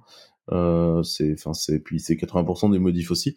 Donc euh, c'est du driver, de compatibilité, de machin, etc. Et en général, on vous en parle pas. Et là, notamment, je crois que Julien, tu as un truc à nous dire sur les nouveaux codes de driver. Ouais, j'avais une petite anecdote un peu marrante de, littéralement ce matin. J'ai booté sur mon Linux 5.10 et comme à chaque fois que je mets à jour le kernel, je regarde un petit peu les logs de boot pour voir euh, si j'ai cassé des choses. Et euh, là, en l'occurrence, j'avais un warning du kernel qui me disait "Eh, tu utilises, euh, as un touchpad sur mon laptop forcément, et il pourrait bénéficier d'un meilleur. C'était littéralement ça, genre vous êtes le millionième touchpad, vous pouvez bénéficier d'un meilleur bus ou d'une meilleure utilisation du bus." Et en me disant "Est-ce que tu as pensé à activer ces deux euh, ces deux options du kernel? Et effectivement, il y en a une des deux, donc RMI 4. Je sais pas exactement ce que ça veut dire. Euh, mais c'est, ça fait partie des améliorations dans la 5.10 là, sur, euh, surtout ce qui est touchpad, touchscreen, etc. Euh, je suis allé l'activer et le warning a disparu et donc potentiellement maintenant mon touchpad est plus rapide. Enfin, la communication entre mon touchpad et le reste du PC est plus rapide. Ça va pas augmenter la vitesse du pointeur. Euh, forcément, parce que si on devait recompiler le kernel à chaque fois qu'on voulait changer la vitesse du pointeur, ça serait compliqué. Mais, euh, mais voilà, pensez à regarder euh, les logs de temps en temps de, de, boot de votre machine. Vous pourrez trouver des trucs marrants. Il y a eu plein de patchs là sur Synaptic, notamment les gens qui sont emmerdés avec leur touchpad. Il y a, a priori, il y a un truc à faire dans le kernel d'intéressant parce que là, apparemment, il y a quelqu'un qui s'est chauffé. Il y a quelqu'un qui a dû avoir des problèmes sur son touchpad synaptique et qui s'est chauffé très fort apparemment sur les patchs synaptiques. Ça, sachant que de, de touchscreen, de tablette, etc. Quand il y a eu des et après, Synaptic maintenant, c'est aussi les lecteurs d'empreintes. Parce qu'ils ont racheté les plus gros constructeurs de lecteurs d'empreintes, du coup maintenant quasiment sur tous les laptops c'est du Synaptic ça aussi. Euh, je, vois aussi que dans la branche x86, il y a une grosse grosse série de commits sur euh, SEV-ES. E il y a quelqu'un qui sait ce que c'est que ce bidule-là ou pas? C'est le truc euh, AMD Only, ça c'est ça? Ah, tu penses que c'est ça? Bah il me semble, ouais. Euh, peut-être explique ce qu'est le bidule AMD Only, et puis si c'est pas ça, je te contredis dans un instant. oui, c'est ça, ouais. c'est le, le Extended Secure Encrypted Virtualization. C'est ça, si je dis pas de bêtises, c'est euh, une techno qui permet euh, de faire en sorte que la mémoire et maintenant les registres aussi utilisés par une VM soient chiffrés pour que l'hyperviseur n'y ait pas accès en fait. Ça, c'est vraiment très cool en fait. Ça permet. Euh, donc, ça, c'est une techno qui pour l'instant est chez AMD et je suppose qu'elle finira un jour par être bootée chez Intel, mais qui permet vraiment d'aller faire de la sécu euh, de chiffrement euh, intéressante. c'est cool. Par contre, le patch pour faire tourner le machin, il est violent. Hein. Bon, donc voilà. Après, évidemment, vous avez plein de modifications de SOC, de SOM, de de, de, sur les AMD GPU, sur euh, les Nvidia GPU, enfin vous avez de la modif partout, euh, dont on vous parle pas parce qu'on n'est pas nécessairement euh, euh, d'abord compétent dessus et puis que sinon il faudrait que le podcast dure 5 heures. Donc voilà, c'était le, c'était les news du kernel. Donc euh, pas une grosse release, pas de truc hyper passionnant dedans, mais mais écoutez, c'est intéressant. On essaiera de vous faire des news de système D et de la glibc, un de ces quatre aussi. Euh, parce que ça pourrait être cool euh, qu'on vous dise ce qui se passe sur System D et GXC, et puis on essaie de se caler un meeting là-dessus, un de ces quatre, euh, les gars. dans les autres news, toujours autour de Linux, est-ce qu'on va enfin tuer SCP Alors, pas vraiment. Enfin, SCP en tant que protocole, l'idée c'est que oui. SCP la commande, l'idée c'est que non. En gros, le protocole SCP, euh, qui correspond au protocole euh, RCP mais avec du SSH euh, dessous, pour faire simple. C'est donc un truc qui permet de copier des, fichiers. voilà, c'est comme une copie mais à travers le réseau et, par-dessus SSH. Il y a deux trois problèmes de sécu, notamment on peut exécuter des commandes à distance avec SCP, ce qui est pas peut-être pas forcément ce qu'on a envie de faire. Et en fait, la solution sécure existe déjà, ça s'appelle SFTP pour et non pas FTPS. Hein. FTPS, c'est du FTP avec du SSL. SFTP, c'est un proto de transfert de, file transfert, quoi. Euh, mais euh, au-dessus des SSH, et c'est complètement différent de FTP euh, lui-même. C'est vraiment des protocoles complètement différents. Le truc, c'est que SFTP, c'est quand même plutôt bien fait. Euh, par contre, la commande SFTP. Non, il y a un truc qui est mal fait dans SFTP, c'est d'avoir mis FTP dans le nom. Ce qui fait que tout le monde freak out quand on parle. c'est ça. Et surtout, les gens ont du mal à comprendre la différence avec FTP, FTPS, etc. Non, c'est FTP ES, je crois, qui s'appelle le FTP euh, over SSL. Ouais, ça dépend. Parfois oui, parfois non. Ça dépend le, ça dépend les implèmes. Enfin bref, en gros. De toute façon, il n'y en a aucune qui est une bonne idée. C'est ça. C'est ça. Euh, donc utilisez SFTP si vous le pouvez. Euh, en général, tout ce qui est FileZilla, etc. supporte du SFTP, donc euh, je vois pas pourquoi ne pas l'utiliser. Euh, par contre, le truc qui était bien avec SCP et qui est nul avec SFTP, c'est que les, commandes, les CLI, les CLI SCP, elles se scriptent très très bien, alors que SFTP a le même style que FTP, c'est-à-dire que tu lances ta commande, tu arrives sur un shell spécifique dans lequel tu vas lancer des commandes, des commandes SFTP. Donc à scripter, c'est galère, etc.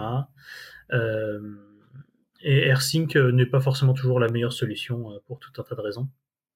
Et du coup, il y a quelqu'un qui a commencé le boulot sur garder la commande SCP, mais que derrière il utilise du SFTP. Et donc en fait avoir exactement la même la même interface et donc euh, scriptable, etc., euh, qui permet de faire les copies qu'on veut, euh, mais de remplacer le, juste le backend pour faire sauter le protocole qui est vraiment pas sécurisé du tout. SCP. Donc toutes les fonctionnalités sont pas encore là. de mémoire, il y a deux trois trucs bon qui n'étaient pas utilisés tout le temps, mais par exemple dans SCP, on peut faire de la copie d'un host distant vers un autre host distant, et ça, ça n'a pas encore été implémenté. Enfin voilà, deux trois détails comme ça, mais c'est en train d'avancer. Donc euh, bientôt, euh, ça sera complètement transparent pour les gens, sauf peut-être pour les administrateurs euh, des systèmes, parce que SFTP se configure peut-être un poil plus que, SCP lui-même. Après, ça dépend les, droits. Enfin, par défaut, tu arrives avec les mêmes droits et t'écris où tu veux. Mais si, tu veux configurer ça un peu plus, c'est différent de SCP, donc faudra, faudra changer ça. Donc voilà, c'est pas une news euh, très très nouvelle, mais. Euh, Et tant qu'on est dans l'open sourcerie, euh, des nouvelles des gens de chez Pine64. Alors Pine64, c'est des gens qui font des devices open source. Donc ils font des PinePhone, ils font des laptops Pine qui doivent s'appeler des PineBook. Ils ont des petits systèmes de modules, des petites boards à la Raspberry aussi qui s'appellent les Pine, je sais pas quoi. Ça doit s'appeler Pineboard tout simplement, euh, ces machins-là. Non, les Pine A64, autant pour moi, et les Rock 64 aussi. Euh, et euh, ils ont des tablettes aussi. Et en fait, là, ils viennent de sortir la Pine Time, qui est une petite montre connectée, toute mignonne, en Bluetooth 5 et Bluetooth Low Energy, qui est ouais, qui est quelque chose de tout mignon, qui est qui est assez sympa. Euh, voilà, enfin, j'ai trouvé ça euh, assez mignon. Ça coûte 25 dollars. Euh, c'est full open source. voilà, j'ai trouvé, je trouvais que c'était intéressant de, dire que ça existait. Et quand je dis tout est open source, c'est vous pourriez l'imprimer en 3D. C'est pas une bonne idée parce que du coup votre casing va être dégueulasse. Vous avez intérêt à leur acheter le casing parce qu'il vaut mieux qu'ils soient injectés et, les parties qui sont du coup en métal sont faites en métal. Mais mais vous pourriez faire la totalité de la monstre vous-même.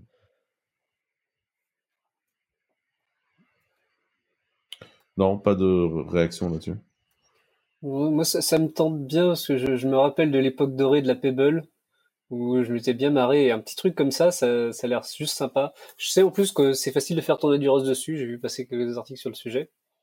Après, c'est très orienté bidouilleur hein, pour le moment. Hein. C'est, pas la, la, la ah jolie Apple Watch ou même un truc euh, Android un peu un peu propre. C'est, c'est, du, si on a envie de bidouiller, c'est bien. Quoi.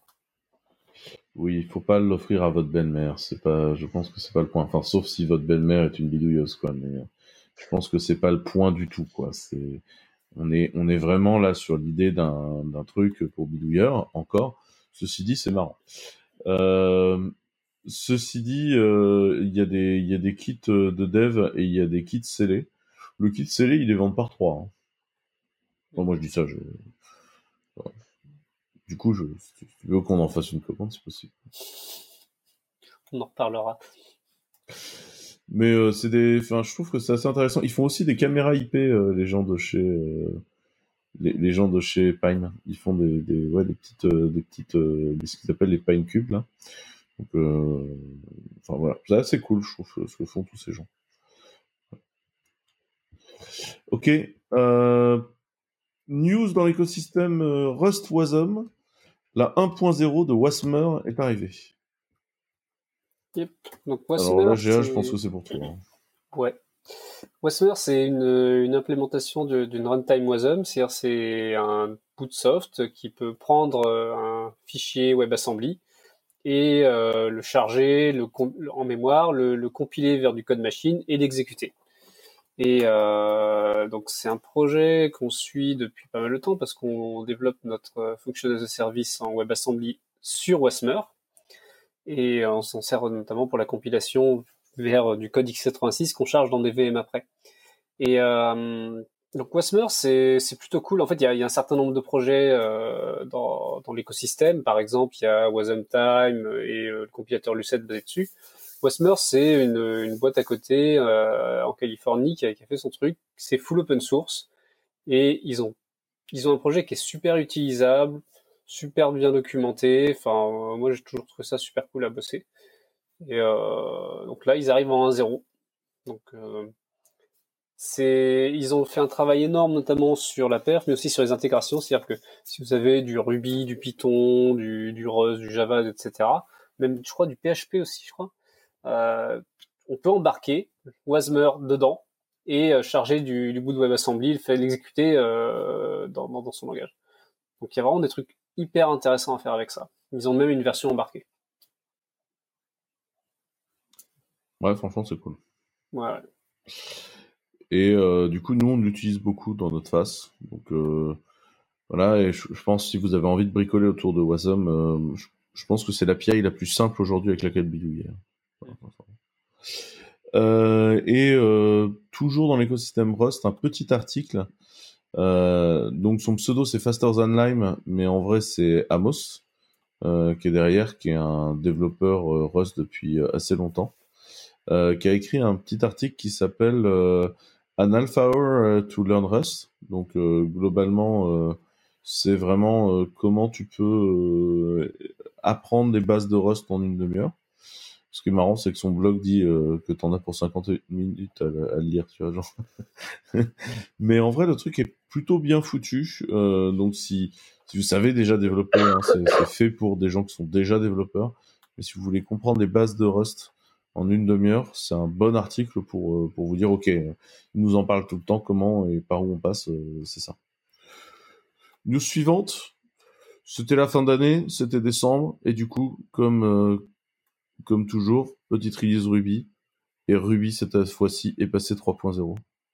C'est ça, bah, tous les ans, euh, c'est le, truc qu'on attend en décembre. Le 25 décembre, ça y est, c'est enfin la release de Ruby. Euh, et du coup, cette année, euh, grosse release, la 3.0. Beaucoup, beaucoup, beaucoup d'améliorations de, perf. Il y a, y a des benches qui montrent genre du x3. C'est un peu la folie dans l'écosystème à ce niveau-là. Euh, beaucoup d'améliorations, notamment au niveau du just-in-time.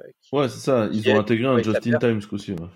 C'est ça. Et euh, ils ont pas mal bossé sur tout ce qui est euh, parallélisme et, et code qui s'exécute en concurrence, avec notamment la sortie expérimentale de RActor, qui est du coup un système d'acteurs built-in dans le langage, où tu peux avoir plein de plein d'objets qui s'exécutent en parallèle et qui se passent les messages euh, les uns, les uns aux autres euh, pour, euh, bah, pour distribuer le, tout ce qui est à traiter. Quoi, pour, là, là tu, sens, tu sens clairement que l'écosystème Ruby, qui parle beaucoup avec l'écosystème Elixir, réimporte des concepts Erlang dans Ruby. Bah, après, Ruby a toujours été axé sur ça dès le début.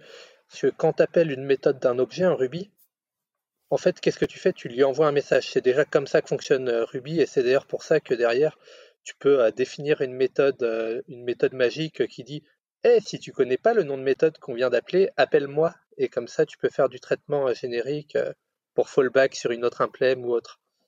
Donc c'est déjà du passage de, mes, messages, les, appels de fonction en Ruby.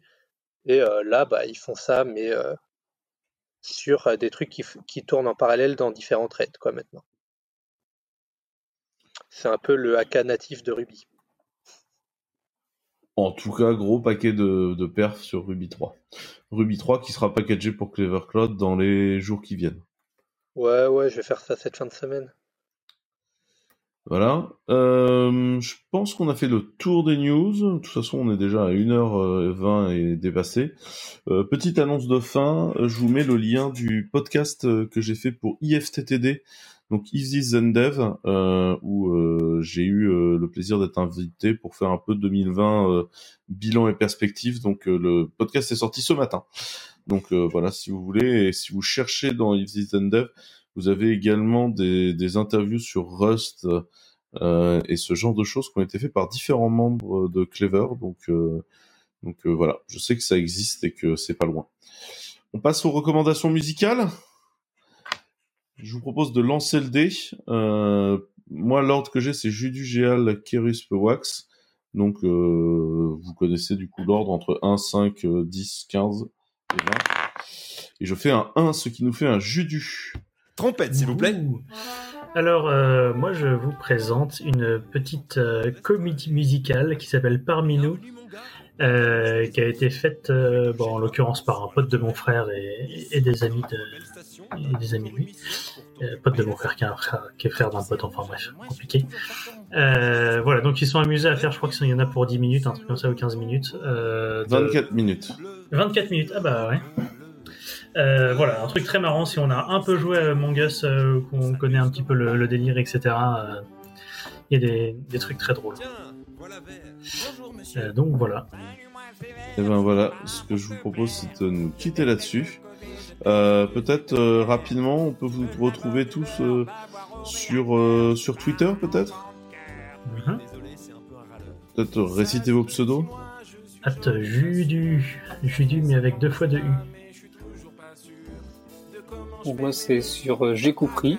J'ai compris. C'est u p r i e Moi, c'est Kerusp, K-E-R-U-S-P-E. avec des G et des K. Et moi, c'est donc WAXZCE E sur Twitter. Et ben, merci beaucoup de nous avoir euh, suivis. Bonne année encore une fois à tous et bah, à la semaine prochaine. Salut. On est d'accord que c'est bien que l'énergie solaire. Ok, Rouge, elle, c'est qui? Elle, c'est Marron qui travaille à Medbay. Le travail est le père de la. Elle parle qu'en citation, mais ça faut pas faire attention. Elle fait bien ses missions. Hey, c'est toi le nouveau? Et là, c'est Blanche. Ici petit, on voit la vie en rose. Fais bien ton travail et reste zen. Changer le